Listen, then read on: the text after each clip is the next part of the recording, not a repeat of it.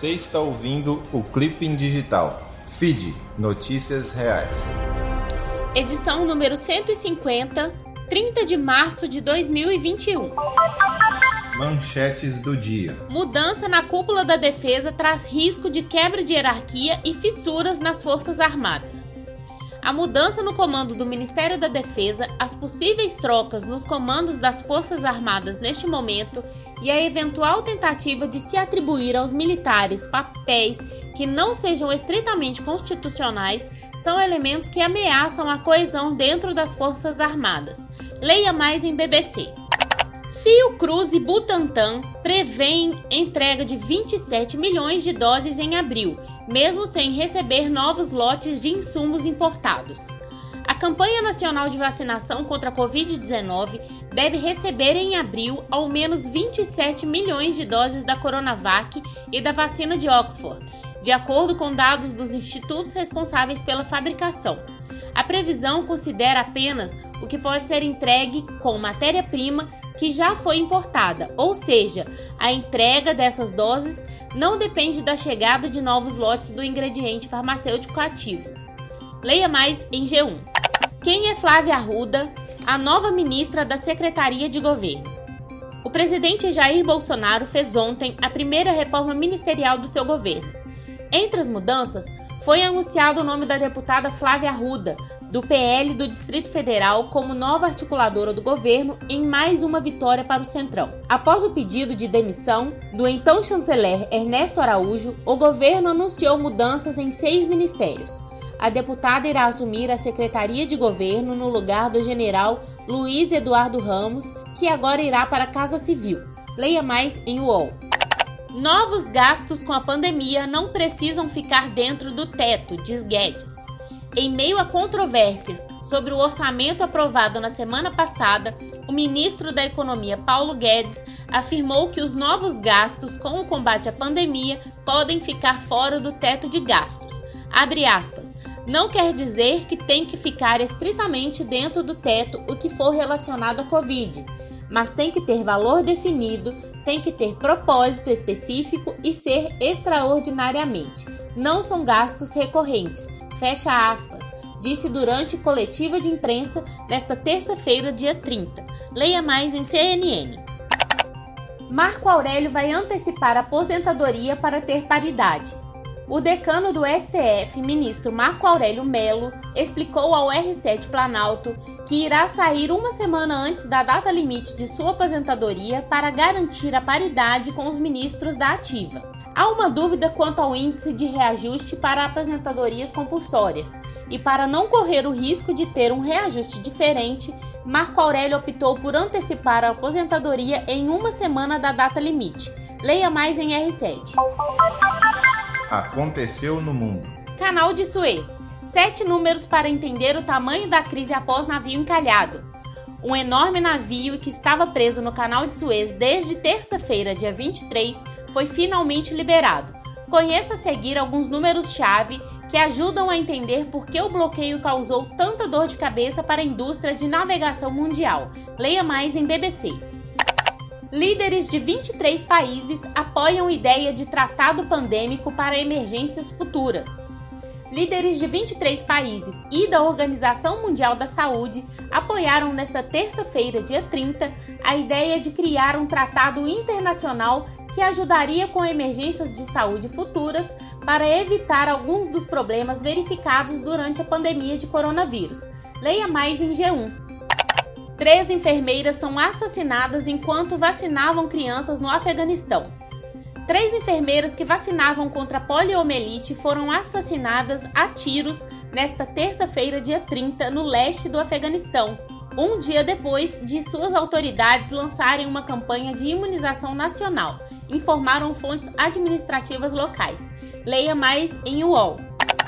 Londres não registra morte por Covid-19 pela primeira vez em seis meses. A cidade de Londres não registrou nenhuma morte por Covid-19 em um dia pela primeira vez em seis meses, de acordo com dados oficiais. As estatísticas de saúde pública da Inglaterra, de domingo, dia 28, mostraram que não houve nenhuma morte na capital inglesa, enquanto o país como um todo registrou 19 mortes. Leia mais em CNN. Chineses doam 300 mil dólares para sindicatos brasileiros. A Federação Nacional dos Sindicatos da China, conhecida pela sigla ACFTU, vai doar 300 mil dólares para centrais sindicais brasileiras com o objetivo de que destinem os recursos para ações contra a Covid-19. Leia mais em R7. Ana Elisa Souza para o feed Notícias Reais. Mundo do Esporte. Além da Recopa, Brasília será palco de partida da Libertadores e de Clássico Carioca. Com a partida de volta da final da Recopa Sul-Americana confirmada para Brasília, o Mané Garrincha está próximo de ter confirmadas outras partidas. Segundo uma fonte ligada à Arena BSB, concessionária do estádio, o espaço vai receber Santos e São Lourenço, válido pela terceira fase da pré-Libertadores, Vasco e Flamengo pelo Campeonato Carioca. Leia mais em GE. Brasil volta do Sul-Americano de Esportes Aquáticos com 13 casos de Covid. Mais de 10% dos membros da delegação brasileira que participou do Campeonato Sul-Americano de Desportos Aquáticos em Buenos Aires, encerrado no fim de semana, pegaram Covid durante a viagem. De acordo com a federação responsável, a CBDA, já são 13 resultados positivos para coronavírus em um grupo de 128 pessoas. Leia mais em UOL. CBF atualiza calendário de futebol feminino em 2021. Brasileirão começa 18 de abril. A primeira fase do Brasileirão se estenderá até 24 de junho, quando haverá uma pausa para a disputa dos Jogos Olímpicos no Japão. A fase final está programada para começar dia 15 de agosto e a final será 26 de setembro. Leia mais em Gazeta Esportiva. Essa é boa. Concursos abertos, 1.600 vagas com salário de até 15 mil reais. Atenção, concurseiros, tem vários concursos abertos no país. São 1.673 vagas de emprego com salários que podem chegar a 15.600 reais. Só a Prefeitura de Belo Horizonte está oferecendo mais de 1.084 vagas e o IBGE está com 300 posições abertas até o dia 31 de março. Leia mais em Só Notícia Boa. Fique ligado. Auxílio emergencial. Caixa tem libera atualização cadastral para nascidos em novembro. A Caixa Econômica Federal liberou nesta terça-feira 30 a atualização dos dados cadastrais do Caixa Tem para quem nasceu em novembro. A Caixa, no, entanto, explica que a atualização não é obrigatória e as pessoas que tiverem direito ao auxílio emergencial ou outro benefício social poderão receber mesmo sem fazer a alteração. Leia mais em Olhar Digital. Letícia de Almeida, para o feed Notícias Reais. Você viu? Exclusivo. Denúncias de violação de direitos do sistema prisional aumentaram 82% durante a pandemia, segundo o pastoral. Em um ano de pandemia, denúncias de violações de direitos humanos no sistema penitenciário brasileiro saltaram de 92 para 168, aponta levantamento da pastoral carcerária.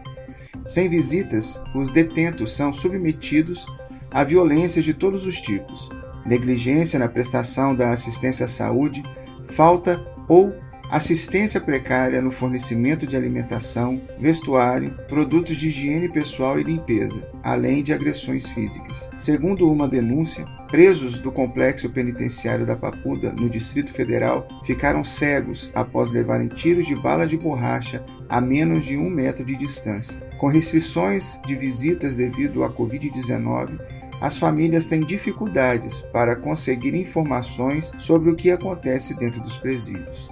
Leia mais em agência pública. Caiu nessa? Bolsonaro apostou na vacina desde o início da pandemia?